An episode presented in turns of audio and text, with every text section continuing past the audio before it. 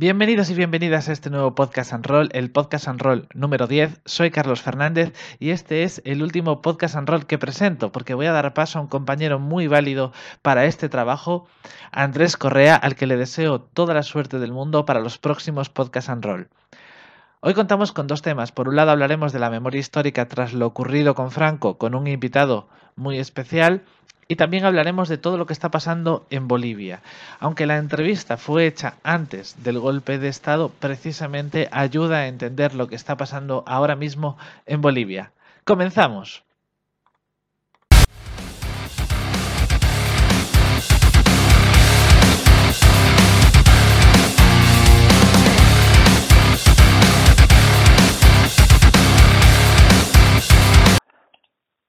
Tal día como hoy, hace 138 años, nació el pintor antifascista Pablo Picasso. Tras huir de Francia, cuenta el periodista y escritor argentino Horacio Verbitsky que un oficial nazi le preguntó al allanar su casa en París si el Guernica, el cuadro que colgaba de la pared, era suyo.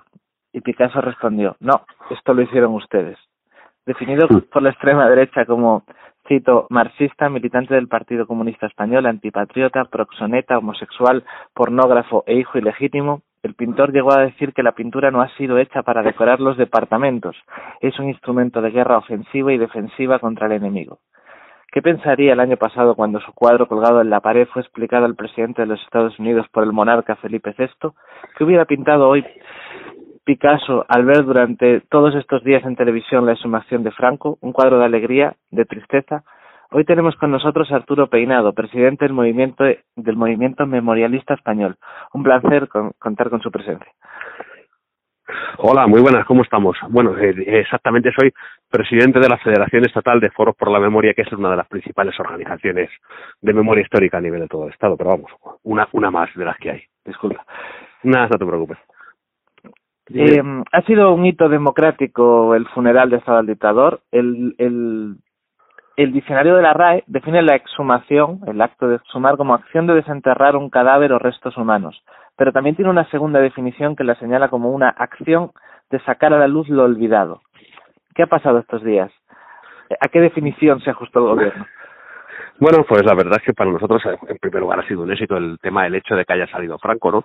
De, de Cuelgamuros. Llevamos hace un año y pico cuando empezó todo este tema y el gobierno presentó el decreto ley, y constituimos una plataforma a nivel de todo el Estado con casi cerca de un centenar de asociaciones, no solamente de memoria histórica o de víctimas del franquismo, sino también, pues eso, eh, sindicatos, movimiento vecinal, movimiento feminista, incluso un grupo de, de, rock alternativo y tal, formamos parte de este tema. Y hemos estado trabajando mucho para eh, el, la plataforma esa se llamaba ni, ni Valle ni Almudena, con el objetivo claro, que Franco dejase de estar en el Valle de los Caídos, en el Valle de Cuelgamuros, pero por supuesto que no entrase en la, en la Catedral de la Almudena de Madrid, como era el designio de la familia, ¿no? Y bueno, pues la verdad es que tenemos que felicitarnos porque al final hemos conseguido las dos cosas, que Franco salga y que no entre en la Almudena, pero por otra parte también reconocemos que la forma en que se desarrollaron los, acontecimientos el pasado día 24, la forma en que se produjo la exhumación, pues la verdad es que no fue de nuestro agrado, ni de nuestro agrado de como organización, como Federación de Foros por la Memoria y creo que como la, para la mayor parte de las víctimas del zanaquismo. Me parece que es prácticamente un funeral de Estado y luego en la retransmisión en directo durante cinco horas de todo el asunto nos parecía absolutamente impresentable con casos de auténtica apología del franquismo y del fascismo incluso de menosprecio y humillación a las víctimas del franquismo. Nos parecía inaceptable a esas alturas y algo incomprensible en cualquier país de nuestro entorno que se produzca una cosa así, ¿no? Eso es, la valoración que tenemos inicial del asunto, ¿sabes? Para organizar el, evento, entre comillas, el gobierno contó con, con, con la asesoría, ha preguntado a los movimientos eh, de memoria españoles o habéis recibido alguna llamada para que se realizara con el máximo respeto a las víctimas. Sí, bueno, eh, yo mismo participé en una reunión con el presidente del gobierno cuando el, el, el gobierno, el Partido Socialista empezó a elaborar su programa eh, nos reunía una treintena de expertos y representantes de asociaciones y hablamos. Yo, la verdad es que yo no, las explicaciones sobre el tema del, de la subación de Franco la dio directamente la ministra de Justicia y yo, yo cuando interviene, interviene sobre otros temas también sobre las reivindicaciones del movimiento memorialista y no exactamente sobre el tema del Valle. Entonces, bueno, pero creo que, que ha sido una cuestión de que se ha basado en primer lugar en un decreto ley con bastantes defectos y bastantes agujeros, con lo cual se ha encontrado con la, la oposición de algunos jueces, algunos abogados y, del, y de la familia Franco, era un, un, decreto ley con bastantes resquicios para que le pudiesen torpedear eh, e intentar impedir que se desarrollase y bueno, esa ha sido la pelea. Yo creo que ha sido un poco más de improvisación, se podría o se debería haber hecho de otra manera, incluso el propio gobierno lo ha reconocido. Pero bueno, el resultado final ha sido lo que ha sido y bueno, eh, aquí se, se dilucidaba un tema muy importante, ¿no? Y es el hecho de que un decreto ley avalado por, por el Parlamento prácticamente por unanimidad y avalado por una sentencia definitiva final del Tribunal de, del Tribunal Supremo fuese al final saboteado por parte de una familia que tiene unos medios una influencia política y unos medios económicos heredados de una manera conseguida de una manera un poco bueno, un poco absolutamente inaceptable, ¿no? El expolio y de la dictadura y la, y la, y la corrupción, y no solamente eso, sino pelotazos inmobiliarios posteriores, ¿no? Entonces, considerar que, que ese tema de, del asunto de la familia Franco no se haya tocado, pues también es una, es una cuestión bastante grave, ¿no? Bueno, esa es la situación que, tenemos y cómo se ha desarrollado el asunto un poco. El relator de Naciones Unidas dijo que exhumar a Franco no es abrir, no es abrir heridas, es cerrarlas. Sin embargo, hemos visto eh, banderas fascistas que teóricamente están prohibidas. En rueda de prensa, eh, Isabel Celá dijo que no tenía ningún comentario al respecto sobre eso y que el Consejo de Ministros no lo había tratado, tampoco los vivas a Franco y que el gobierno no iba a iniciar ninguna ninguna acción. ¿Por qué se consintieron esas banderas? Salió incluso un juez en televisión diciendo que allí no están prohibidas. Ya, bueno, pues eso no es cierto. Quiero decir, dentro de, del Valle de Cuelgamuros no está, está absolutamente prohibido por, por elementos de la ley de memoria histórica, aparte de la ley de memoria histórica, ¿no? Que un Mingo Rubio sea diferente, bueno, eso es otra cuestión, ¿no? Bueno, aquí, de, todo, de todas maneras, esa equidistancia por parte del gobierno, esa planteamiento inaceptable, que sería, como digo, inaceptable en cualquier país europeo democrático, de esos que ganaron en 1945 la guerra del fascismo, pues es una cosa que venimos heredando, es una de las lacras de la transición, ¿no? Esas políticas activas de silencio y olvido que se han aplicado en este país desde 1975 en adelante y luego, por supuesto, la impunidad del, del postfranquismo como un elemento básico de nuestro sistema político y, del, y de la transición, ¿no? Hemos visto eh, ensanzamientos con el brazo en alto de algunos concentrados, a Tejero ayudado a pasar a la zona prohibida, a su hijo dando la misa, el féretro sacado a hombros por Luis Alfonso de Borbón y otros, una decoración encima del féretro, gran solemnidad, militares que se llegaron a cuadrar ante la familia Franco. Faltaban eh, demócratas celebrando ese día alrededor de, de todo de todo lo que estaba pasando es que los demócratas somos bastante más serios que esta gente. Pero bueno, quiero decir, eh, no, aquí, aquí el problema es que, la, que, lo que hay que analizar es de fondo el asunto y, decir, y tener claro una cuestión. La impunidad del franquismo, no solamente la impunidad criminal de los asesinos y los torturadores, que, que continúan, que han seguido medrando, continuando en puestos de, de impuestos eh, de la administración, del ejército, de la policía o de la justicia durante estos años, desde los 44 años de, que de la, prácticamente de la muerte del dictador, sino que afecta mucho más elementos, ¿no? A, la, a, ese, a esa manera de pensar de que el fascismo, la exaltación del fascismo y el franquismo es absolutamente una cosa normal. O sea, el tratamiento con, con normalidad que dan los medios de comunicación al franquismo es absolutamente una aberración. Tú imagínate, por ejemplo, un tratamiento igual, ¿no? Cuando se aprobó la ley de, de el, el decreto ley por parte del gobierno, me parece que es junio de 2018, enfrente había, pues estábamos nosotros, estábamos nosotros, la plataforma contra la impunidad del franquismo, el encuentro estatal de colectivos de memoria, tal, y habría unas 200, 300 personas, y luego había una quincena o una veintena de, franquistas con sus banderas, tal, y entonces los medios de comunicación iban de una opinión a otro, eh, la opinión de las víctimas con la opinión de los verdugos. Tú imagínate algo hubiese podido, si hubiese podido pasar algo parecido el día que se aprobó la ley de víctimas del terrorismo, que hubiese habido un grupo de tarras enfrente con sus banderas, con allí tal, gritando, y que la prensa se hubiese acercado a, opinar, a, preguntar su opinión, ¿no? Como si fuese igual de válida la opinión de la víctima del terrorismo con la opinión de los, de los terroristas, ¿no? O el día que se aprobó la ley de violencia de género, que hubiese habido un grupo de, de asesinos de mujeres en la calle con sus banderas, tal, y que fuese normal acercarse a las mujeres, a las mujeres agredidas o asesinadas y a sus representantes, y por otro lado, a, los, a los criminales, ¿no? Acercarse de una manera a otra, porque las dos opiniones, los demócratas, lo bonito para los medios de comunicación son las dos opiniones, contrastar las dos opiniones. Me parece una, una cuestión, la normalización del franquismo en este país es una auténtica aberración intelectual que no se puede dar en ninguna otra parte de Europa, ¿no? El motivo de que realicemos esta charla responde sobre todo a una, a una pregunta, que es que hay que hacer con, con, el, con el Valle de los Caídos, cuál sería la salida ideal o la salida posible. Un lugar de reconciliación, un lugar para tener memoria histórica, hay que demolerlo, hay que dejarlo olvidado, un memorial para las víctimas. Bueno, en primer lugar, eh, para nosotros y para la yo creo que la inmensa mayoría de las, de las asociaciones que representamos la memoria histórica de la víctima del fanatismo, en lugar de reconciliación es absolutamente inaceptable. Quiero decir, pues, los que defienden esa política, por el otro día, por ejemplo, la vicepresidenta del gobierno, un lugar de eh, equiparación y reconciliación entre ambos bandos, bueno, deberían acercarse, por ejemplo, al, y contarles esa historia y ese planteamiento a la gente que lleva el, el memorial de Auschwitz o el Museo del Holocausto de Jerusalén o la Escuela de la Mecánica de la Armada de Buenos Aires, que se acerquen a, a Auschwitz y digan, oiga, conviertan este museo en un lugar de reconciliación entre los judíos y las SS. O en Argentina, entre los torturadores de la dictadura de Videla y, las, y los desaparecidos que avanzaban en helicóptero al Mar de la Plata. Reconcílense ustedes y hagan un memorial de reconciliación de las dos partes le mandarían a freír espárragos y eso es lo que deberíamos hacer nosotros. Por lo tanto, la propuesta del memorial de reconciliación nos parece absolutamente impresentable e inaceptable. Otro, veríamos la posibilidad, en primer lugar, de, dar una resignificación, pero absolutamente definitiva y profunda del Valle de los Caídos. Es una de las propuestas, no digo que sea la nuestra, ¿no? Pero sí, hombre, una línea de, cambiar la, significación completa del Valle que deje de ser, como digo, un monumento a los verdugos y pase a ser un monumento a las víctimas, a las víctimas de la dictadura, a los resistentes contra la dictadura y muy, y muy especialmente a los trabajadores esclavos que construyeron el Valle de los Caídos y que trabajaron para empresas públicas y privadas durante la posguerra, pues sería una posibilidad. Complicado de hacer, sí, habría que eliminar toda la parafernalia fascista del Valle, habría que desacralizarlo y poner fuera, mandar a otro sitio a la congregación de benedictinos, que como decimos nosotros cada 20 de noviembre, benedictinos guardianes de asesinos, y bueno, pues a lo mejor incluso la posibilidad de eliminar esa cruz nacional católica, que no es una cruz cristiana, nosotros siempre decimos que es la cruz de Espartaco, ¿no?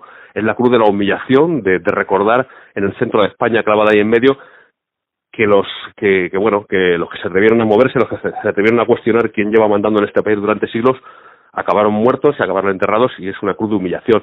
Entonces, bueno, pues habría que replantearse muchas cosas sobre el tema del valle curioso porque yo soy de Vigo y hay un debate parecido en torno a una cruz, eh, la Cruz del Castro, donde eh, se puso por motivos franquistas y se quiere derribar de parte de los movimientos eh, de memoria histórica. Sin embargo, eh, se defiende que es cristiana y por lo tanto no, no cabe dentro de la memoria histórica. Dentro de la sí, sí.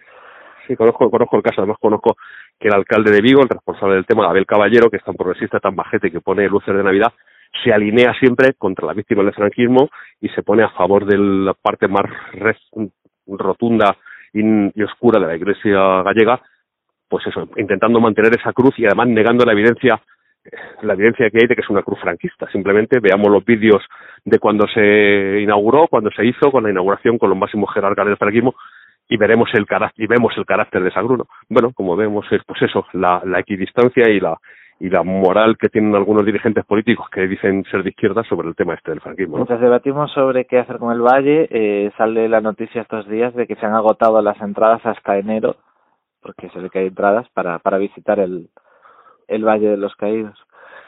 Sí, sí, bueno, pues es normal también, quiero decir, hay mucho, hay mucho curioso en primer lugar y luego mucha gente, pues eso que está más o menos tiene una cierta vinculación al régimen. El régimen franquista aguantó muchos años, no, no, también teniendo en cuenta de que tenía un cierto apoyo popular, respaldo popular y lo que se ha heredado como franquismo sociológico. Fue un respaldo, 40 años de dictadura, pues con mucho estómago agradecido, mucha gente que, que desde el primer momento, por ejemplo, estuvieron vinculados al golpe o a la represión en, lo que se dio llamar el pacto de sangre entre los franquistas al principio de la guerra civil y luego mucho bueno, mucha gente beneficiaria de, de, un elemento central que es para el para lo que era el franquismo que es la corruptela y la corrupción no aquello de el enchufado el, eh, las recomendaciones, todo ese tipo de gente, al final durante 40 años crean una estructura. Entonces, pues bueno, sí, franquistas y tal. Yo hace un año y pico estuve con un grupo de, de sindicalistas italianos y franceses haciendo un poco de, de guía en el tema y lo llevamos al Valle de los Caídos porque habían venido a estudiar el tema de la de la previvencia del, franquismo de la de los lugares de memoria en España y la verdad es que estaban estupefactos, o sea, no se podían creer lo que estaban viendo. O sea, gente de muy preparada, italianos y franceses, que cuando los llevamos allí, o sea, ni siquiera se habían imaginado por las fotos de lo que podía ser aquello. Eh, en torno al franquismo nuestro país en la actualidad, por lo visto estos días, eh, ¿Cómo debería tratarse? Es decir, el Parlamento Europeo el año pasado propuso eh, ilegalizar la Fundación Francisco Franco y participaron todos los partidos en esa votación, incluido el Partido Popular Europeo. eh, el estudio del franquismo en las escuelas, ¿cómo, cómo ves? Eh, es decir, porque la fundación sigue ahí, ¿qué habría que hacer con, con la memoria? Mira, como digo, yo creo que simplemente teníamos que homologarnos a los países democráticos de nuestro entorno que en 1945 derrotaron al, al fascismo, ¿no? al fascismo y al nazismo. Por una cuestión fundamental, porque aquello es lo que se demostró de manera muy clara es que para, para ser demócrata previamente hay que ser antifascista.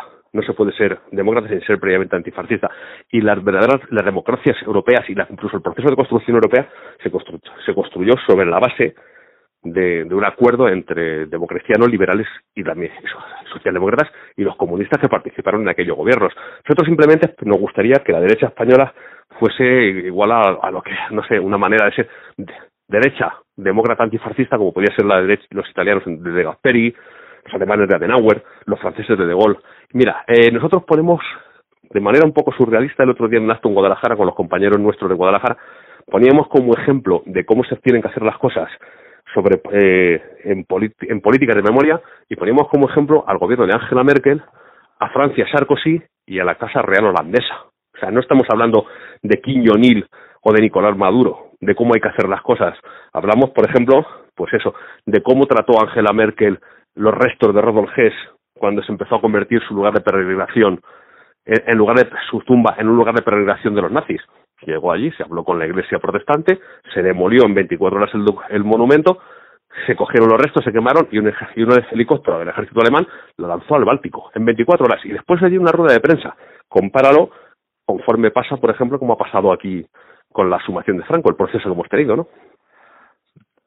El, el año pasado volvió al Parlamento eh, el siguiente titular, PP, PSOE y Ciudadanos se unen para blindar otra vez la impunidad de los crímenes franquistas. El titular de prensa hacía referencia a que el Congreso decidió entonces no modificar la ley de amnistía para permitir que los crímenes del franquismo eh, eh, fueran juzgados.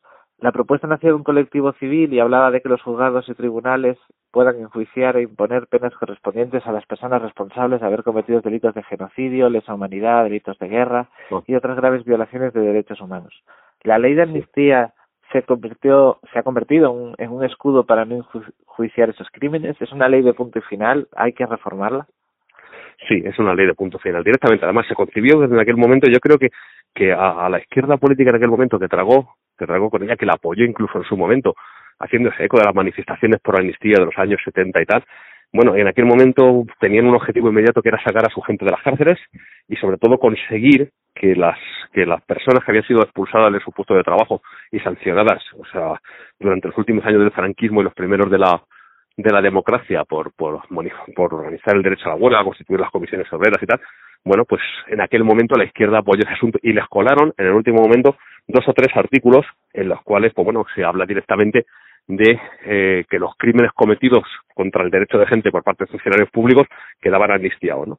Bueno, eh, pues nosotros eh, hemos visto esa iniciativa, seguimos esa iniciativa en la cual eh, los tres partidos se negaron a se negaron a modificar la ley de amnistía, pero nosotros consideramos que eso es, una cuestión sencillamente urgente, urgente y necesaria. Pero no hablamos de derogación parcial de la ley de amnistía, nosotros consideramos que hay que declararla nula desde su, desde su inicio, completamente nula, con un sentido, porque queremos revisar sentencias que se dieron en las cuales se aplica, y autos judiciales en los cuales se ha aplicado la ley de amnistía, y porque consideramos que eh, lo que entonces se consideraban delitos y que fueron amnistiados por la ley de amnistía eran derechos fundamentales en la Constitución del 31 y en la Constitución del 78, el derecho de reunión, el derecho a asociación, el derecho a la huelga, la libertad de expresión, y por lo tanto, para nosotros no son delitos amnistiables. Considerar que son delitos y reconocer que se pueden ser amnistiados es reconocer la legalidad del franquismo. Ese es un elemento, una de las bases del modelo español, de lo que se llama por, el lenguaje internacional de derechos humanos, el modelo español de impunidad. Hay otro elemento fundamental y muy importante, y es que España no ha ratificado el convenio de imprescriptibilidad de los crímenes contra la esa humanidad, que es un, un documento de derechos humanos de, de, la ONU del año 68.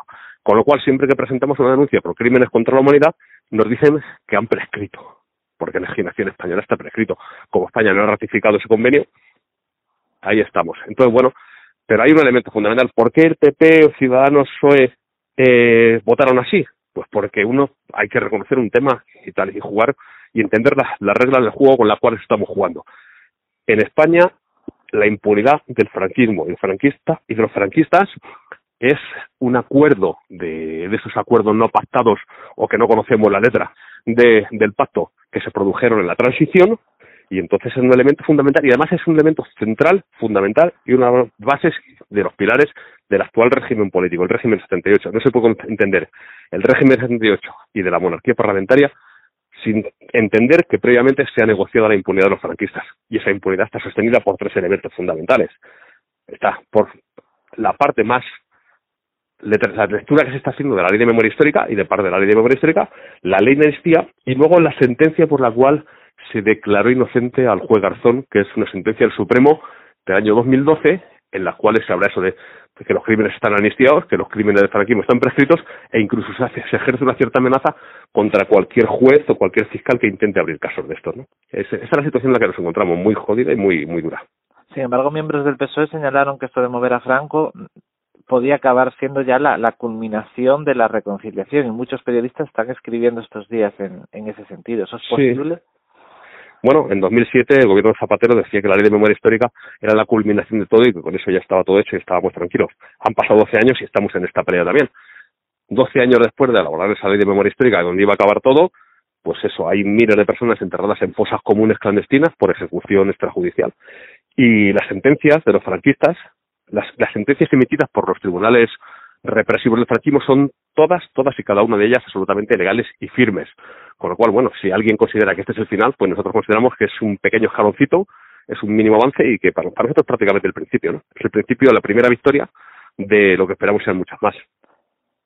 Pablo Iglesias criticó estos días que Pedro Sánchez visitara ahora las Trece Rosas, pero mantuviera sus medallas al torturador Billy el Niño, y Pedro Sánchez volvió a prometer que, que las iba a quitar. Eh, has mencionado muchas, pero ¿cuáles son todas las facturas pendientes del franquismo. Tenemos tiempo, es decir, ¿cuáles son los principales?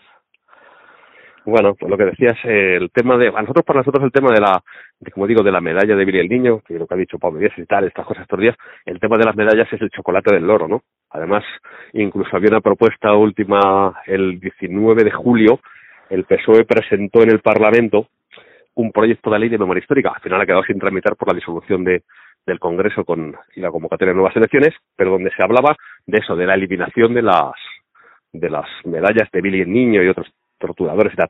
Lo que pasa es que era bastante cutre en el sentido que decía que solamente se aplicaría a los que estaban vivos, ¿no? Es decir, los torturadores muertos siguen teniendo ese honor, ese reconocimiento público y tal, ¿no? Bueno, pues ese es un tema muy, eh, bastante complicado el asunto. Pero nosotros el chocolate del. Lo que hay que aceptar es que nosotros consideramos que al igual que, por ejemplo, en, en América Latina ahora mismo se están jugando y condenando casos de gente que cometieron crímenes en los años 70, miembros de la dictadura argentina y tal, que por qué nos pasa eso en España. Es decir, hay que remover, como digo, la, la ley de amnistía y otros elementos, porque nosotros consideramos que al igual que, por ejemplo, la dictadura de Pinochet o la dictadura de Videla o la uruguaya o la brasileña estaban cometiendo crímenes, esas mismas fechas y esa misma época, aquí en España se estaban arrojando a trabajadores y a, torturando a gente en Vía Layetana o la Dirección General de, de, Seguridad de Madrid, que era la sede de la Comunidad de Madrid, pues eh, son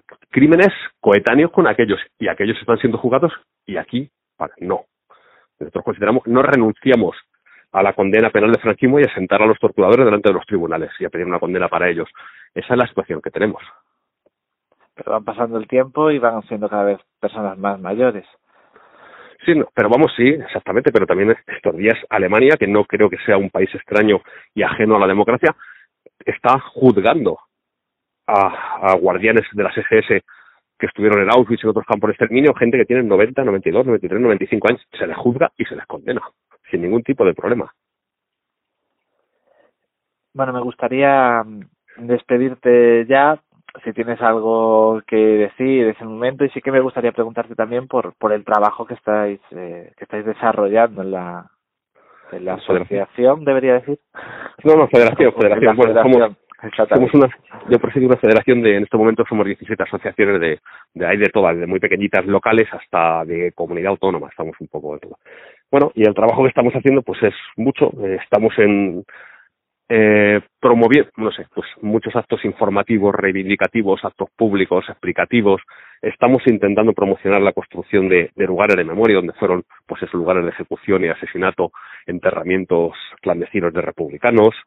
Estamos intentando promover que en diferentes puntos del Estado se hagan actos conmemorativos anuales, organizar eh, asociaciones de, de, nietos de las víctimas para que sean ellos los que asuman el, el, mantenimiento de esos actos.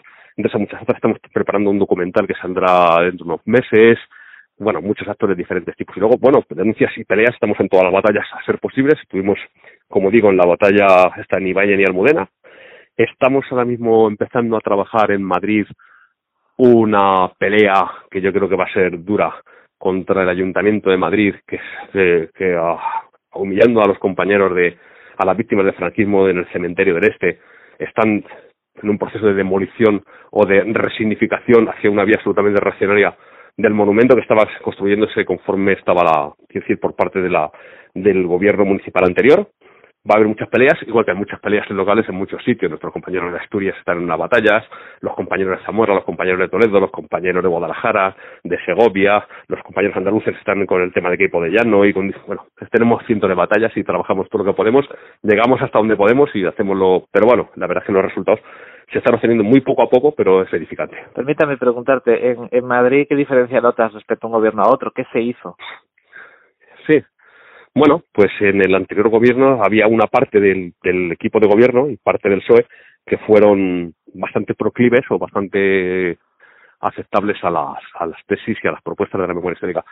No es como se cree la gente, porque buena parte de las cosas que se han hecho, que se han construido en, de memoria histórica en Madrid y de los avances que ha habido en las, la retirada aquella limitada de calles que hubo y tal, se han conseguido gracias a determinados concejales que actuaron muchas veces de espaldas y a pesar de la alcaldesa de Madrid, ¿no? de la señora Carmena, que por ejemplo en este tema del, del Valle de los Caídos y de la sumación de Franco siempre dijo que ellos no tenían nada que decir, que el ayuntamiento no tenía nada que ver, a pesar de que le mandamos cartas exigiendo que se que declarase que una declaración municipal de la de la alcaldía de Madrid en contra del Tratado de la Almudena siempre se ha lavado las manos. Bueno, se han hecho cosas, se han trabajado cosas y sí, hombre, notamos pues sencillamente porque esta gente es mucho peor todavía, quiero decir. Mientras que en otro ayuntamiento, pues se nos podía oír y algo se avanzó a pesar de, de las políticas aquella del siniestro eh, comisionado de memoria histórica que crearon Manuela Carmena, el presidido por, por Paquita Sauquillo, que ha sido un elemento absolutamente siniestro, de la forma en que se produjo el linchamiento contra la Cátedra de Memoria Histórica de la Complutense. A pesar de todo ello, este gobierno de Madrid, encabezado por el señor Martínez Almeida, eh, es infinitamente mucho peor todavía bueno, la pelea va a ser más dura, pero bueno, ahí, estamos. Además, cuenta, con la cuenta con la connivencia de lo que es la Comunidad de Madrid, que es lo que hay. Cuando dices que concejales, algunos concejales se ayudaron, no pones ningún nombre, ¿quieres poner algún nombre? Pues bueno, podemos hablar, por ejemplo, del tercer teniente alcalde Mauricio Valiente, que hizo un trabajo gracias a él y con su apoyo, con el apoyo de Carlos Sánchez Mato, con el apoyo de, pues eso, de determinados concejales que fueron vamos a decirlo así, fueron los apartados por parte de la, señora Carmena a la hora de continuar en su proyecto político, por decirlo muy finamente. Bueno, pues muchísimas gracias por participar en, en el podcast del Estado.net. Esperamos eh, contar contigo en el futuro. Cuando queráis, sin ningún tipo de problema. El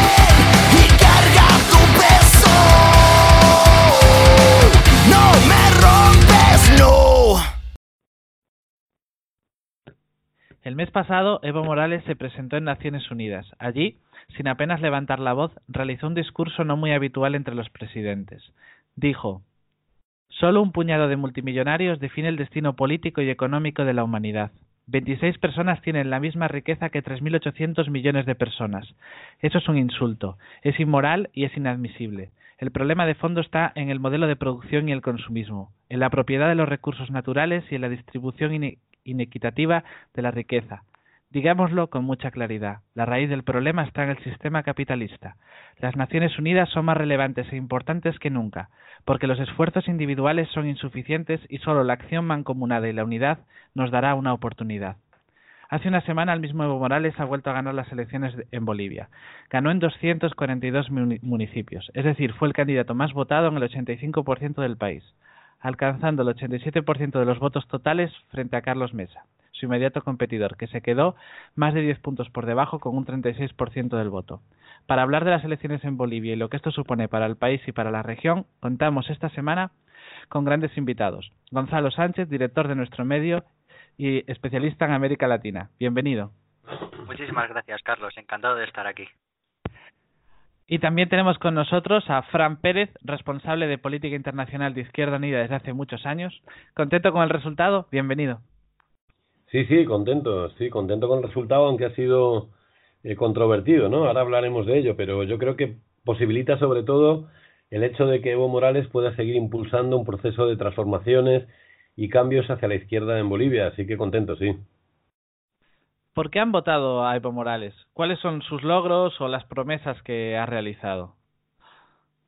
Gonzalo. dices? Bueno, Fran.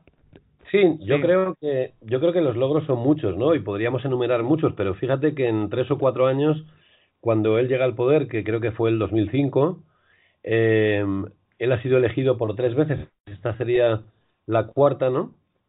Eh, en tres o cuatro años acabó con el analfabetismo, ¿no? que era un, mal endémico en Bolivia. Y Bolivia, antes de Evo, era uno de los países más pobres de América Latina, después de Haití, el más pobre, y ahora es uno de los países, bueno, que está en vías de desarrollo, ¿no?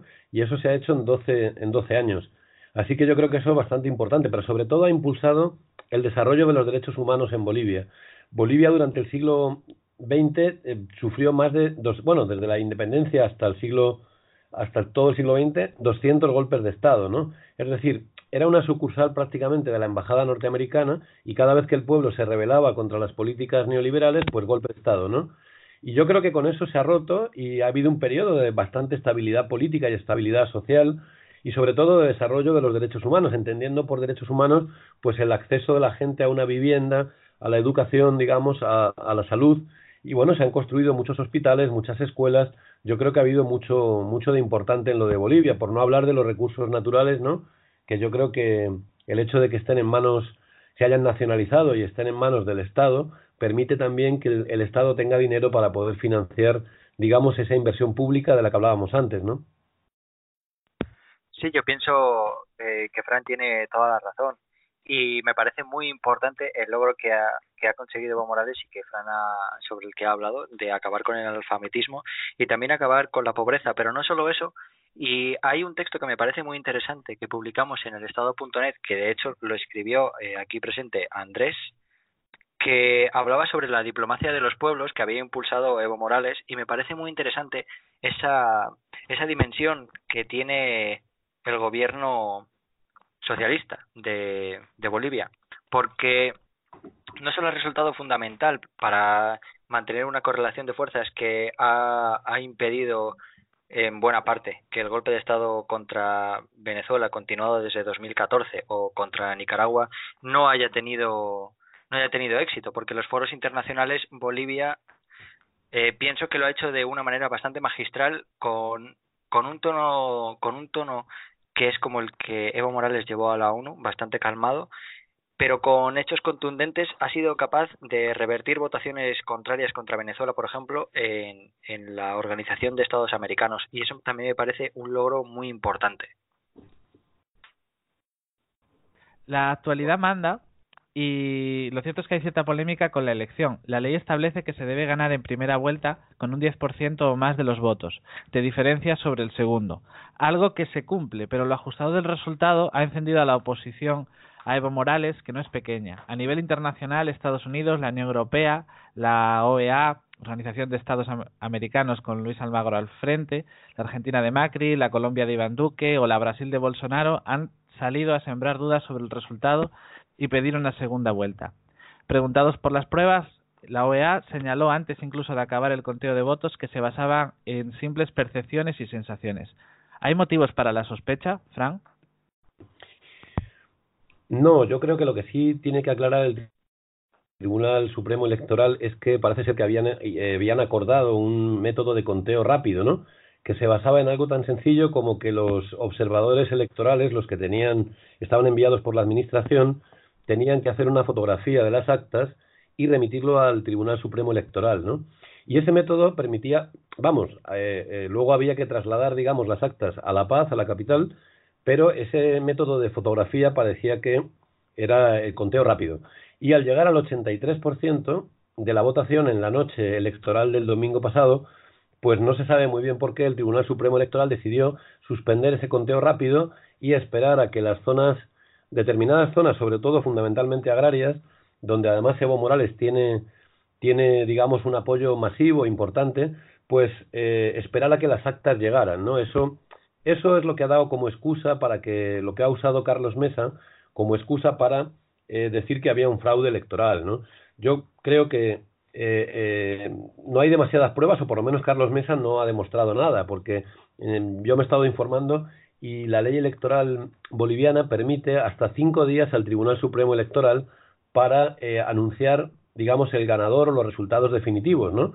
De forma que el domingo pasado, con un 83% ya contado, Evo Morales tenía un 8% de diferencia, ocho puntos por encima de Carlos Mesa.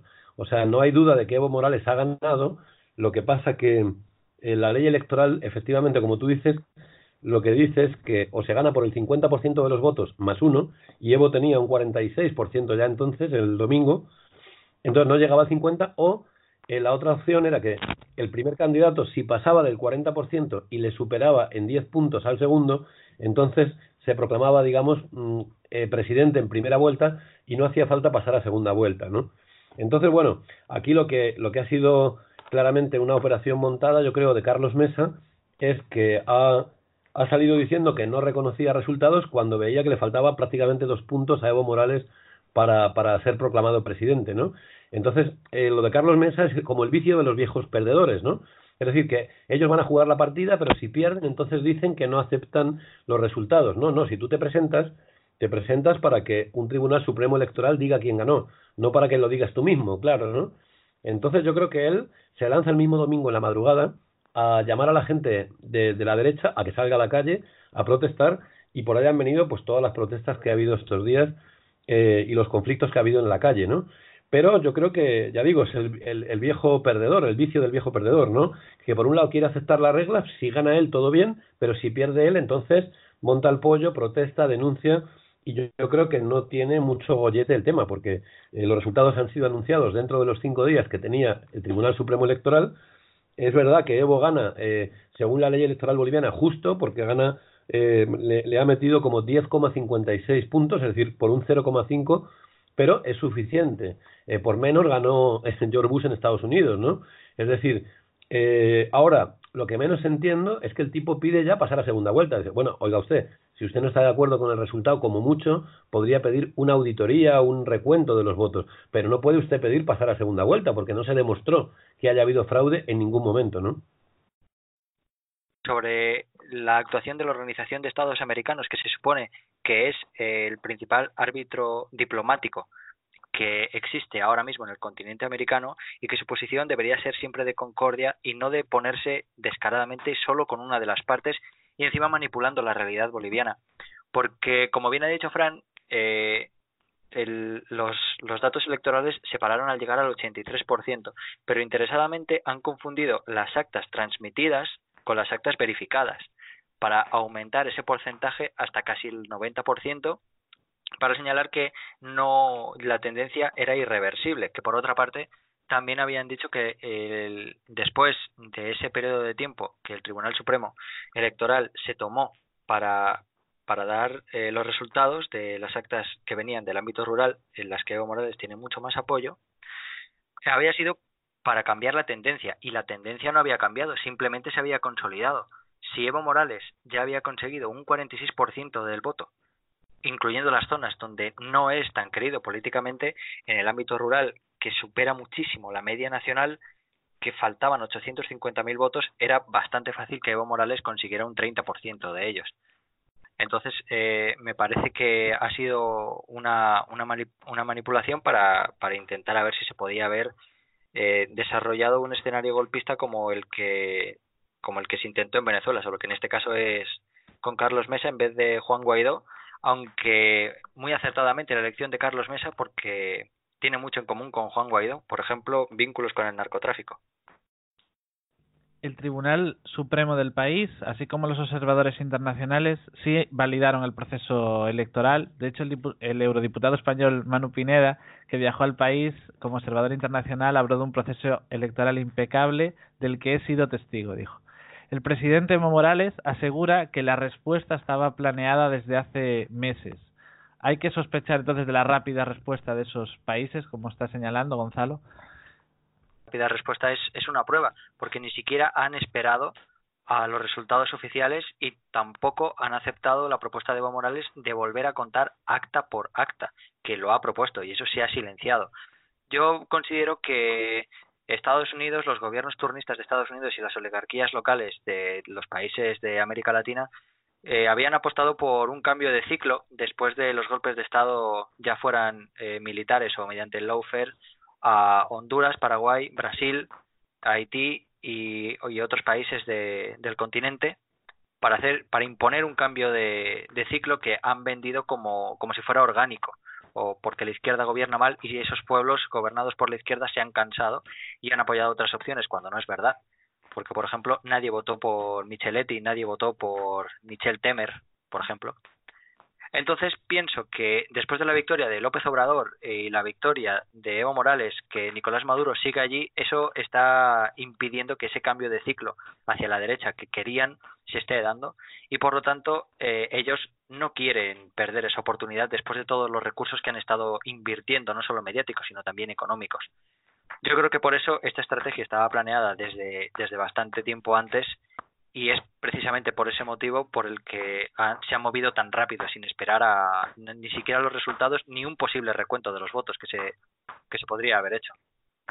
Fran, como has dicho, el líder opositor no reconoce los resultados y denuncia un fraude gigantesco. Que el presidente diga que esto estaba planeado es bastante grave, ¿no? Sí, yo creo que estaba planeado porque fíjate, yo fui siguiendo un poquito la campaña electoral y claro, la gestión de Evo Morales es tan es tan clara que ha sido positiva, aunque ha tenido sus errores, lógicamente, pero su balance es muy positivo, ¿no? O sea, ahora mismo se está industrializando el país, un país que era prácticamente minero y agrario, ¿no? Entonces se está construyendo plantas termoeléctricas, se está construyendo, eh, digamos, por una vez eh, alguien está pensando en la mayoría social y quiere desarrollar económicamente el pueblo, al pueblo, ¿no? Y a, la nación eh, plurinacional. Lo que había antes era que las transnacionales entre ellas las españolas y otras de otros países, llegaban a Bolivia y, les daban los neoliberales prácticamente los contratos de extracción y de, comercialización y el país se quedaba muy poquito de, de las regalías, digamos, de los impuestos por barril de gas o de petróleo, ¿no? Entonces, Evo, al nacionalizar los recursos naturales, lo que consiguió fue, eh, bueno, primero que, que gran parte de las regalías de esos impuestos suben de precio porque el Estado pone el precio. Y entonces, si las transnacionales quieren llevarse barriles de gas o de petróleo o, extraer, digamos, los recursos naturales de Bolivia, tienen que pagar más impuestos. Y eso ha sido muy importante eh, para que el Estado tuviera dinero para hacer inversión pública y políticas públicas, digamos, que desarrollaran los derechos humanos, ¿no?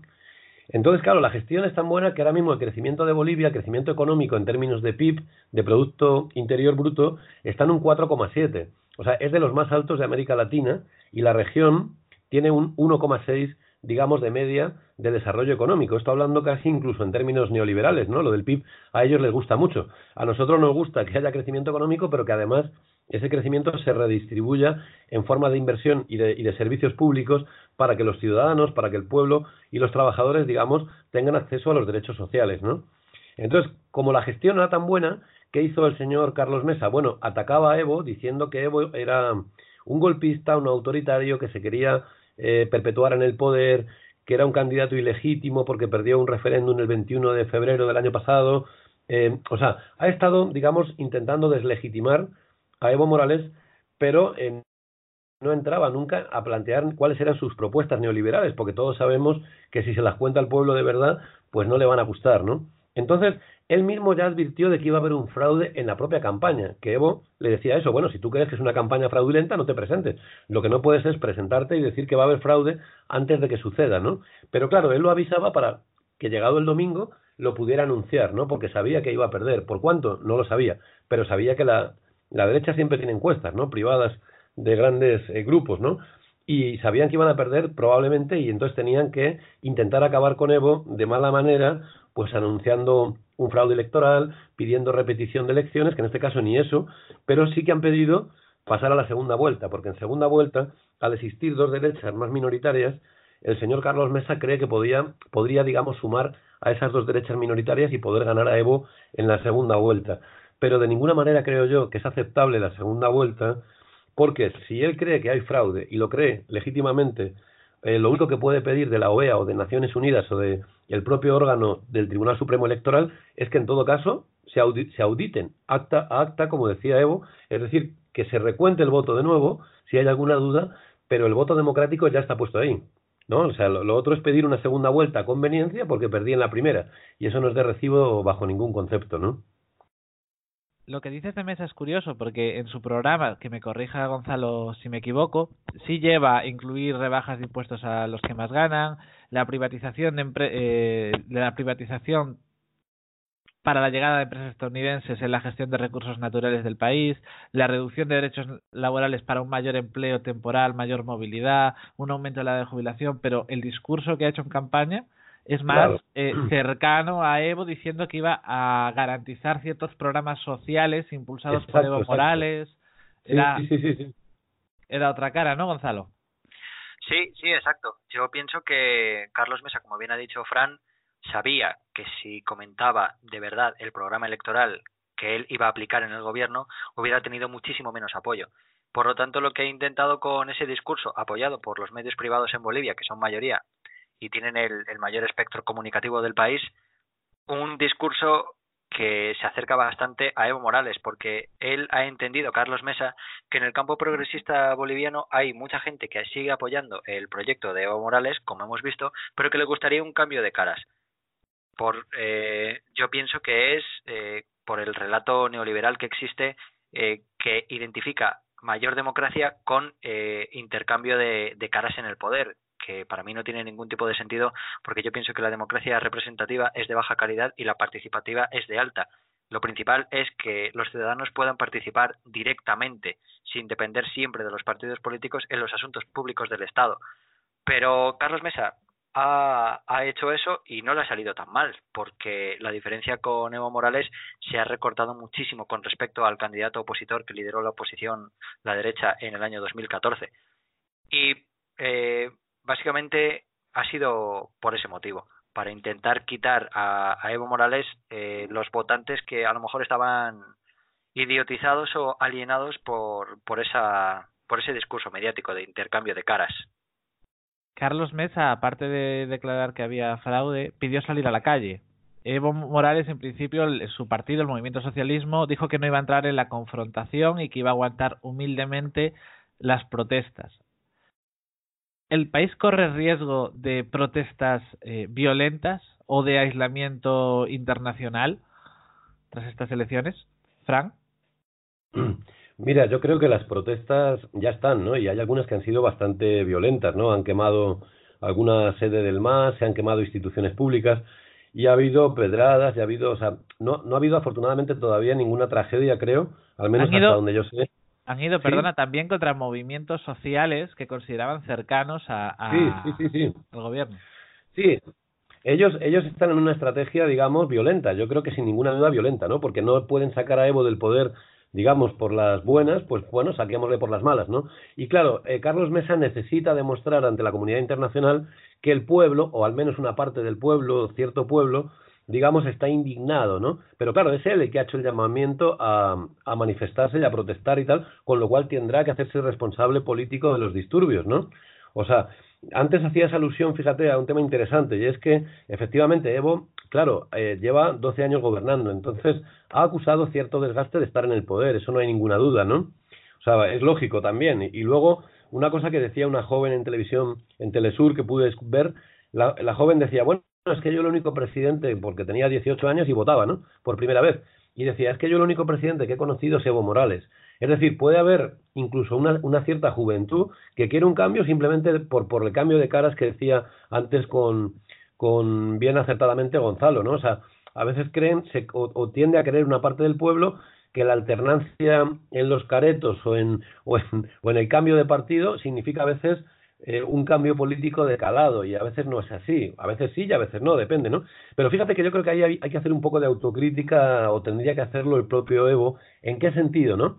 En que el propio Evo fue el que levantó a Carlos Mesa, o sea, Carlos Mesa era un político ya, de hecho ya es un político de cierta edad, mayor, eh, ya había sido presidente del país dos años y de hecho dimitió porque hubo una movilización popular en contra de privatizaciones eh, y él, bueno, tuvo que, tuvo que reprimir porque esta es la, la medida que toman siempre los, los neoliberales. Entienden que negociar con el pueblo que se moviliza no es positivo y entonces tuvo que sacar, como él dice, a la calle a la policía y consecuencia de eso hubo decenas de muertos no recuerdo si eran 50, 60 o 70, pero hubo decenas de muertos y él tuvo que presentar la dimisión, ¿no?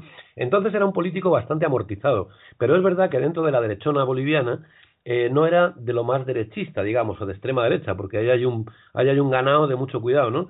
Entonces el, el propio Evo, yo creo que con intención en parte de dividir a la, a la derecha y en parte de, de demostrar, digamos, un cierto sentido democrático, lo nombró, o si os acordáis, portavoz de, de la campaña Bolivia por el mar, ¿no? Y, eh, claro, Carlos Mesa aprovechó, digamos, esa portavocía que se le había brindado, eh, se hizo como el amiguete de Evo Morales, daba una imagen como de, de cercanía a Evo, eh, mientras duró la campaña del mar. Pero según se acercaban las elecciones, claro, Carlos Mesa, se, ¿quién, ¿quién fue el candidato presidencial más fuerte de la derecha?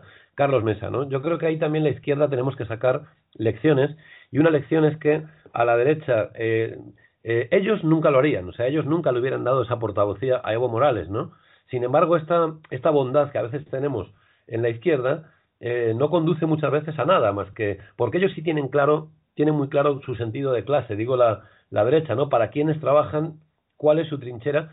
Nosotros no digo que no la tengamos, pero a veces creemos que cediendo espacios públicos a la derecha se gana más democracia, en fin, más diálogo social, todo eso yo creo que es un error, ¿no? Eh, y eso creo que hay gente en Bolivia que lo reconoce como una autocrítica, ¿no?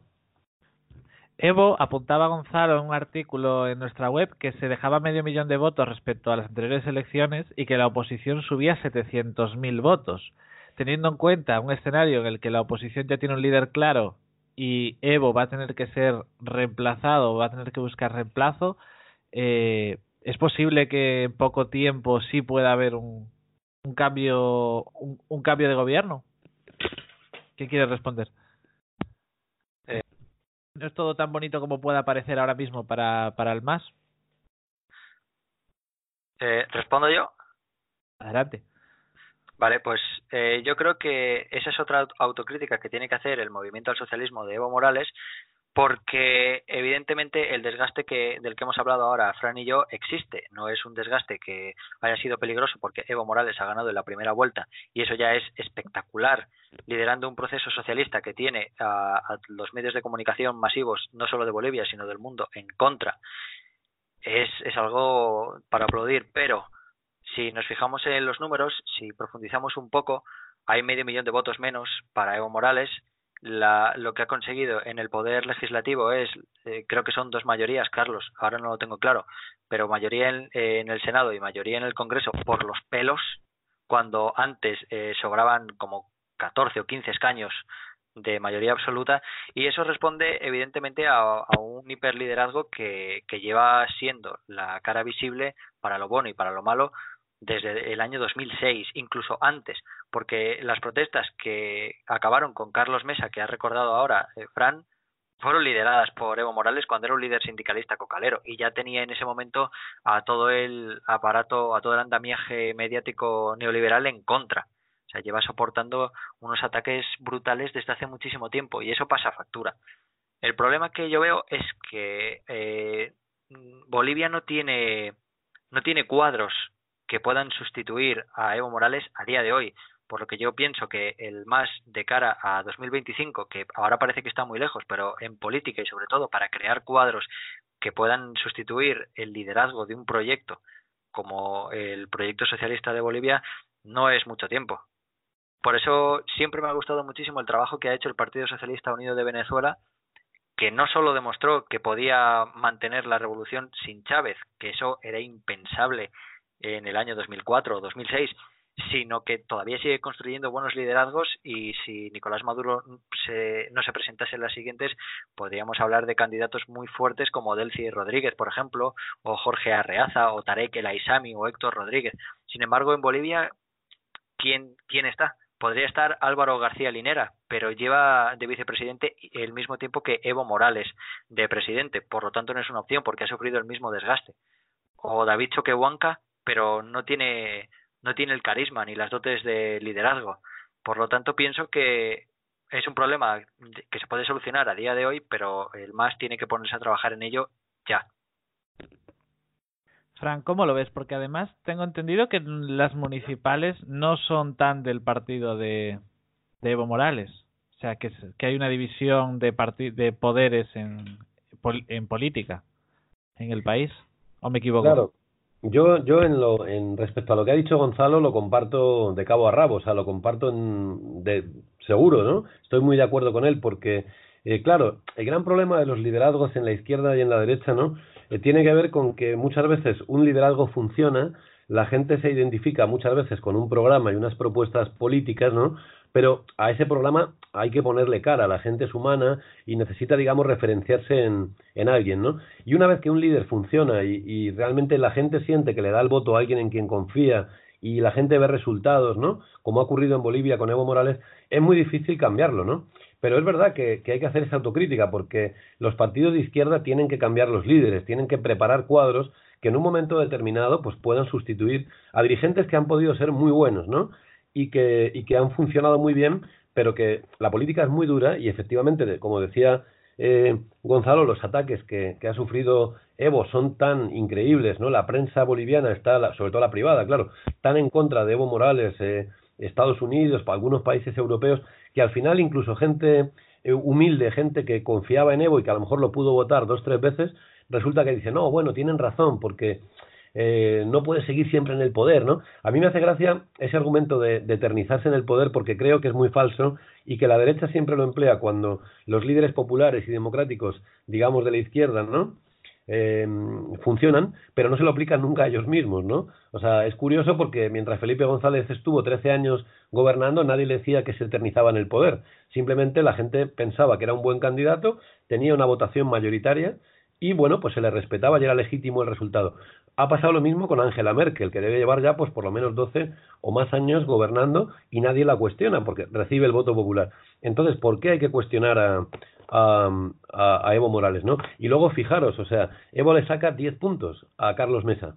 ¿Por qué no va a ser presidente? O sea, en, en Europa, en la mitad más uno de los votos ya basta para gobernar y, aquí, sin embargo, eh, digamos en América Latina, los representantes del socialismo han hecho, han promovido constituciones tan democráticas que precisamente para evitar la perpetuación en el poder, para evitar, eh, digamos, eh, para que sea muy clara la victoria y se le meten términos tan democráticos como que hay que sacarle 10 puntos al siguiente. O sea, eso aquí sería en Europa una cosa perfectamente normal. Se gana con la mitad más uno de los votos, se convierte en candidato y ya veremos quién le vota en el Parlamento, ¿no? En, en fin, no sé si me estoy explicando, ¿no? Sí, de hecho, Luego en las municipales, en las municipales termino con eso, sí, es verdad que hay eh, la fragmentación política es mayor porque a veces existen partidos como también aquí en España en algunos sitios que son partidos locales o regionalistas no que también juegan políticamente en las municipales. Y luego la derecha sobre todo tiene un nivel de fraccionamiento muy grande en Bolivia no y mientras que el MAS mmm, prácticamente eh, tiene a casi toda la izquierda, digamos, nucleada en torno a las siglas del MAS y al liderazgo de Evo, ¿no? No toda, porque hay pequeños grupos y partidos minoritarios, pero sí es verdad que nuclea mucho más, eh, digamos, a, los cargos públicos, concejales, diputados. Y luego, respecto al Senado y el Congreso, es verdad que ha ganado Evo Morales ahí y curiosamente respecto a eso ni Carlos Mesa ni la OEA dicen nada. Parece ser que esa votación no les preocupa. O sea, el Congreso no ha sido cuestionado ni el Senado en esos resultados y lo que van es a la cabeza de Evo pues para, para intentar descabezarle, ¿no? Es curioso que no has mencionado ni al jefe del Estado de España cuando dices de perpetuar, ni a ni el porcentaje de voto con el que ha sido elegido presidente. sí, sí, la monarquía, parece que la monarquía no se desgasta, ¿no? Ni necesita una legitimación democrática, ¿no? Pero efectivamente, yo creo que la monarquía hoy en día es una cosa tan absolutamente atávica y, y digamos antidemocrática, ¿no? Por definición, que efectivamente, o sea, qué autoridad moral tenemos a veces en los países europeos que le vamos a negar a Evo Morales a un tipo que ganó con el, el 10% de votos, eh, se le va a mirar con lupa cuando resulta que aquí hay monarquías que parece ser que heredan eh, los, los territorios y la jefatura del Estado como se hereda una finca en Andalucía, ¿no? Bien dicho. Eh, Gonzalo y, luego Fran si quiere añadir algo. Eh, sobre estas elecciones me llamó la atención eh, que no he encontrado a, eh, a ningún otro partido de izquierdas en las estatales, tanto para el Parlamento como para el Senado, o sea, que quisiera llevar esa etiqueta de partido de izquierdas. ¿Es el único ahora mismo que aglutina a nivel estatal eh, el de Evo Morales? Eh, ¿Por qué hay esa unidad si es así? ¿Me equivoco? Eh, no, no pienso que te equivocas, pero antes de responderte a esto, voy a hacerte otra vez eh, vivir malos momentos en la edición del podcast, porque quiero responder, eh, no, no responder, pero puntualizar una cosa que ha dicho Fran sobre la perpetuación y, y todo ese, todo ese tema. Pienso que tiene toda la razón y, y me gustaría simplemente profundizar. Felipe González estuvo 13 años en el poder y nadie, nadie dijo que se perpetuaba. Evo Morales eh, lleva desde el año 2006, 13 años también, y sí se dice que se perpetúa, pero incluso en Bolivia, recordemos que es uno de los tres países, junto con Venezuela y Ecuador, que tienen eh, mecanismos democráticos como, por ejemplo, el referéndum revocatorio.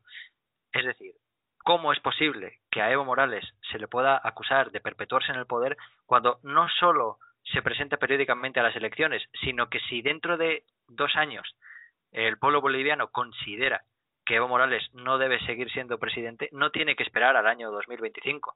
Simplemente se recoge, creo que en Bolivia son un 15% de las firmas a nivel estatal o un, y un 10% a nivel municipal y se desencadena el proceso de referéndum, quiera el gobierno, quiera el poder ejecutivo o no, porque eso también es competencia del poder, del poder electoral. Por lo tanto, hablar de perpetuación en el caso de Evo Morales es, es una auténtica locura y, y una manipulación flagrante. Eh, solo quería añadir eso.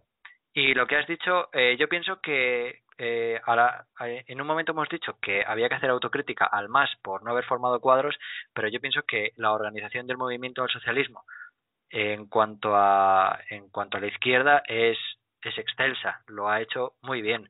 Evo Morales ha sabido utilizar su liderazgo de una manera bastante generosa para agrupar en torno a sí y a su propuesta que siempre se ha siempre se ha realizado de una manera participativa con el resto de la sociedad boliviana, no solo sindicatos importantes o partidos importantes, sino con toda la sociedad. Y yo pienso que esas maneras democráticas de Evo Morales han, han sido las que han conseguido que se que toda la izquierda esté junto a él o la mayoría, la, la mayoría de la izquierda esté junto a él y el MAS sea una fuerza poderosa y casi la única en, en el campo progresista boliviano.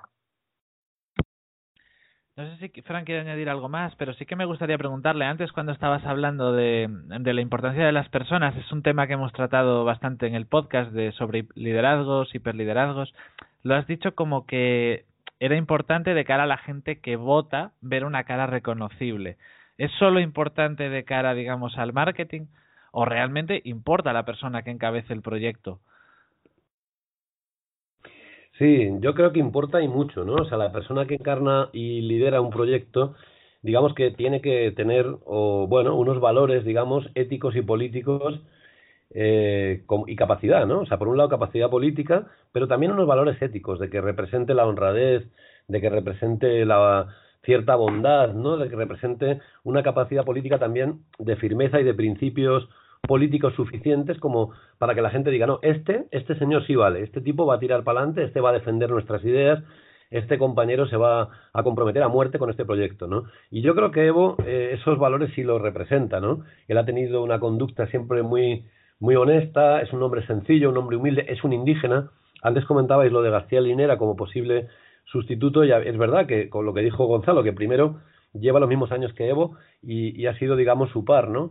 Pero sobre todo es que un blanquito, digamos, yo no sé si en, en Bolivia, eh, hoy después de Evo, tendría en la izquierda, digamos, capacidad de liderazgo, ¿no? Porque eh, quizá es necesario, no hemos hablado además de esto, ¿no? Eh, otra de las cosas positivas que ha hecho Evo Morales es que ha liderado una ha liderado una política pública, digamos, de lucha contra la discriminación de los indígenas, ¿no? Y hasta que no llegó Evo, eso no sucedía. Un indígena en, en Bolivia era un tipo a pisotear, ¿no? Era un hombre que no valía nada, no tenía derechos, no tenía un reconocimiento en la Constitución, digamos, de sus costumbres, de sus tradiciones, de su, de su, de su propio folclore, gastronomía, en lo cultural también, ¿no? Entonces, yo creo que hoy en día haría falta en Bolivia, pues, y, supongo que lo organizará el MAS a partir de ahora, porque es cierto que el ciclo de Evo eh, terminará con este mandato, pero tienen que construir nuevos liderazgos y, y dar para dar continuidad al proyecto político, ¿no? He escuchado mucho, de hecho, que Evo fue como el primer bolivariano en llegar a la presidencia, porque antes eran como gente que venía de Estados Unidos, que apenas hablaba el, propio idioma, blanquitos, como dices, como dices tú. Eh, Gonzalo, no es la sexta noche esto, pero puedes interrumpir y, hablar cuando quieras. Vaya, muchas gracias por la invitación. Lo em, tendré en cuenta. Frank, no sé si conoces el funcionamiento del Parlamento y del Senado que ha ganado Evo Morales con mayoría absoluta, pero una mayoría absoluta muy ajustada, prácticamente por una persona en ambas cámaras. Eh, hay esa mayoría tan ajustada le va a permitir desarrollar eh, su proyecto. Es demasiado ajustado depender tanto de una persona. Hay leyes que necesitan dos tercios del Parlamento para, para poder aprobarse. Hmm. Bueno, yo creo que, que lo, lo, malo que tiene la victoria, digamos, muy ajustada por un diputado, por un senador y tal, es que la derecha tiene muchos maletines de dinero para poder comprar algún diputado del gobierno y que se pase a su lado, ¿no? Es decir, hay muchos casos en la historia política, ya no de España, que también, ¿no? Que conocemos. Tamayazo boliviano. Tamayazo boliviano. Entonces, claro, fíjate que el tema del, del, del cambio de sistema de conteo aún no se ha explicado. Pero lo que yo sí tengo claro es que el cambio a quien menos beneficiaba era Evo Morales, claro. Entonces, ¿qué pasó ahí? No sabemos. Pero ha habido una dimisión. El vicepresidente del Tribunal Supremo Electoral dimitió y no ha dado ninguna explicación, ¿no? Entonces, yo creo que ahí el MAS por eso necesita que, que los diputados sean hombres íntegros, ¿no? Sean hombres honestos, eh, sean hombres, digamos, que destierren a la palabra corrupción y que tengan una conducta muy ética, ¿no? Yo en eso espero que el MAS, pues como espero siempre en la izquierda, hayan elegido a, gente que aparte de tener capacidad política tengan una, digamos, honestidad a prueba de, de balas, ¿no? Porque la, la corrupción es el arma que usa siempre la derecha cuando, cuando pierde, ¿no? Y pueden intentar corromper a un diputado, a un senador. Entonces, claro, van a gobernar, digamos, menos cómodamente, aunque tengan, digamos, los efectos de que podrán aprobar leyes y todo eso. Lo de los dos tercios, sinceramente, yo no lo sé. Eh, creo que sí, que hay algo, hay algún tipo de ley eh, de importancia que tiene que aprobarse con dos tercios, ¿no? Pero no lo sé, la verdad, sinceramente, Víctor. Yo lo digo porque he visto eh, que la prensa bolivariana destacaba, eh, boliviana, perdón, destacaba eh, lo de los dos tercios. Sí, pero yo no sé si es por, no sé si es porque se necesita para aprobar las leyes o porque antes Evo Morales los tenía. Es que él, él durante las dos primeras legislaturas, por lo menos, mantuvo dos tercios de los diputados con una mayoría tan amplia que era, digamos, que pudo gobernar con comodidad, ¿no? Que era noticia en sí mismo. Claro, claro, claro. Como también creo que ha ganado en la mayor parte de los municipios también, ¿sabes? Bueno, una última pregunta para los dos. Gonzalo, tú primero diferentes partidos, misma lucha en toda América Latina, porque parece que hay dos bloques muy bien definidos que cruzan todo el continente. Hay muy pocos países con simple alternancia en el poder, como puede pasar en España, y da la impresión de que los temas clave en cada país son los mismos, que la derecha está proponiendo lo mismo en todos esos países de América Latina. ¿Cómo lo ves? Eh, sí, eh, totalmente, totalmente cierto. Pienso que desde que se despertó la ola bolivariana en 1999 con Chávez ganó en el 98, pero tomó el poder en el 99. Hay dos bloques bien diferenciados, porque en ese momento podría haber incluso hasta tres. El bloque, podríamos decir, azul de la derecha y el bloque rojo, pero eh, no era lo mismo o no son lo mismo que Kirchner, por ejemplo, y Lula que Evo Morales, Correa y Chávez. Eh, hay, hay diferencias eh, sobre todo en, lo social y en lo económico. Unos son un poquito más blanditos que, los otros. Pero eh, gracias al liderazgo que imprimió Hugo Chávez, la izquierda siempre se fue un poquito más hacia, hacia los movimientos antineoliberales. Yo quiero pensar que, por ejemplo, sin Hugo Chávez, no sé cómo lo verá Fran, pero sin Hugo Chávez el ALCA no se hubiera enterrado jamás. Porque Kirchner y Lula hubieran, hubieran comulgado con ruedas de molino. Lo que pasa es que como Hugo Chávez tenía ese liderazgo tan brutal que superaba muchísimo las fronteras de Venezuela, el discurso lo logró imponer él, el relato era, era el suyo. Entonces todos tenían que seguir a, rebufo. Ese es el problema de que eh, Hugo Chávez hubiera desaparecido, porque Nicolás Maduro, aunque lo considero un buen presidente que bastante está haciendo con el boicot interno que sufre y las sanciones externas que recibe su país, no llega, no tiene el carisma que tenía Hugo Chávez ni está en la posición de gastar recursos en la geopolítica. Bastante tiene con mantenerse en el poder y sostener eh, el estado de bienestar que le legó Hugo Chávez. Evo Morales nunca pudo y el que sí que podría, Rafael Correa, ha sido vendido por Lenín Moreno. Entonces, eh, pienso que, que hay dos bloques ahora mismo en lucha y por eso es eh, tan fundamental que Evo Morales haya ganado y es necesario que Argentina eh, acabe con Macri y Uruguay mantenga al Frente Amplio, eh, sabiendo que el candidato Daniel Martínez es, es más cercano al centro que, a la izquierda, pero la, la otra opción que hay no, no es no es asumible para el para los progresistas latinoamericanos. Y pienso que unos apuestan por el neoliberalismo en el sentido más extremo de, del, del término. Ya estamos viendo, por ejemplo, lo que está haciendo eh, Jair Bolsonaro, lo que está haciendo Lenín Moreno, que no ha tardado ni, ni dos años en vender el país y en empezar a, aumentar la pobreza, o lo que está haciendo, por ejemplo, Juan Orlando Hernández en Honduras, que está provocando exilio masivo de los hondureños a todas las partes del mundo, tanto Europa como a Estados Unidos. Fran. Sí, yo creo que, que, vamos, eh, estoy bastante de acuerdo con Gonzalo, ¿no? Pero lo que quería un poco aportar es que efectivamente América Latina está hoy en día en disputa, ¿no? Por, por dos bloques, dos posibles modelos, ¿no? Uno es el modelo neoliberal de siempre, que ahí lo lideran el grupo este de Lima más Bolsonaro y tal, y, bueno, lo que quieren es lo de siempre, privatizar, eh, reducir el Estado a lo mínimo, eh, eh, otra vez implementar políticas que van a traer pobreza y desigualdad a los pueblos, ¿no? Y luego eh, otro bloque, digamos, y luego una actitud en la política exterior seguidista de los Estados Unidos. Y luego el otro bloque, que efectivamente tiene matices porque es un bloque más de izquierda con centro-izquierda, pero que es un bloque que lo que quiere es, eh, digamos, impulsar proyectos democráticos y populares que tengan en cuenta la mayoría social, que tengan en cuenta a, a la clase trabajadora y que no, no hacer políticas para las élites, ¿no? Y es verdad que en ese bloque hay dos, dos grupos, uno más moderado, digamos, que puede ser el propio Alberto Fernández, también el Frente Amplio de Uruguay, eh, y otro más revolucionarios, que serían los que ha dicho eh, Gonzalo, ¿no? O sea, Bolivia, Venezuela, Cuba, Nicaragua y tal vez eh, Correa cuando recupere el gobierno en, en, Ecuador, que lo recuperará, ¿no? Pero lo, lo bueno es que está en disputa, que los neoliberales ya decían hace unos años que, bueno, ya se acababan los, los gobiernos del cambio, ya se acababan los gobiernos populistas que llaman ellos, que yo prefiero llamar populares en tanto en cuanto eh, quieren desarrollar proyectos eh, para el pueblo, ¿no? Y no son lo mismo, no es lo mismo ser populista que ser popular. Eh, ser populista también hay, hay gente de derecha populista, como fue Perón, por ejemplo, ¿no? Entonces lo bueno es que hay una disputa, hay una disputa que, que se está haciendo con malas artes por parte de la derecha y de Estados Unidos, y malas artes son las que antes contaba Gonzalo al principio del, del podcast, que era, pues, por ejemplo, la lawfare, o sea, el impulsar, digamos, montajes judiciales falsos contra dirigentes de izquierda para aniquilarlos, digamos, y, y que sean vistos por el pueblo como corruptos cuando son gente, digamos, honesta, que ha hecho un trabajo político de importancia, ¿no?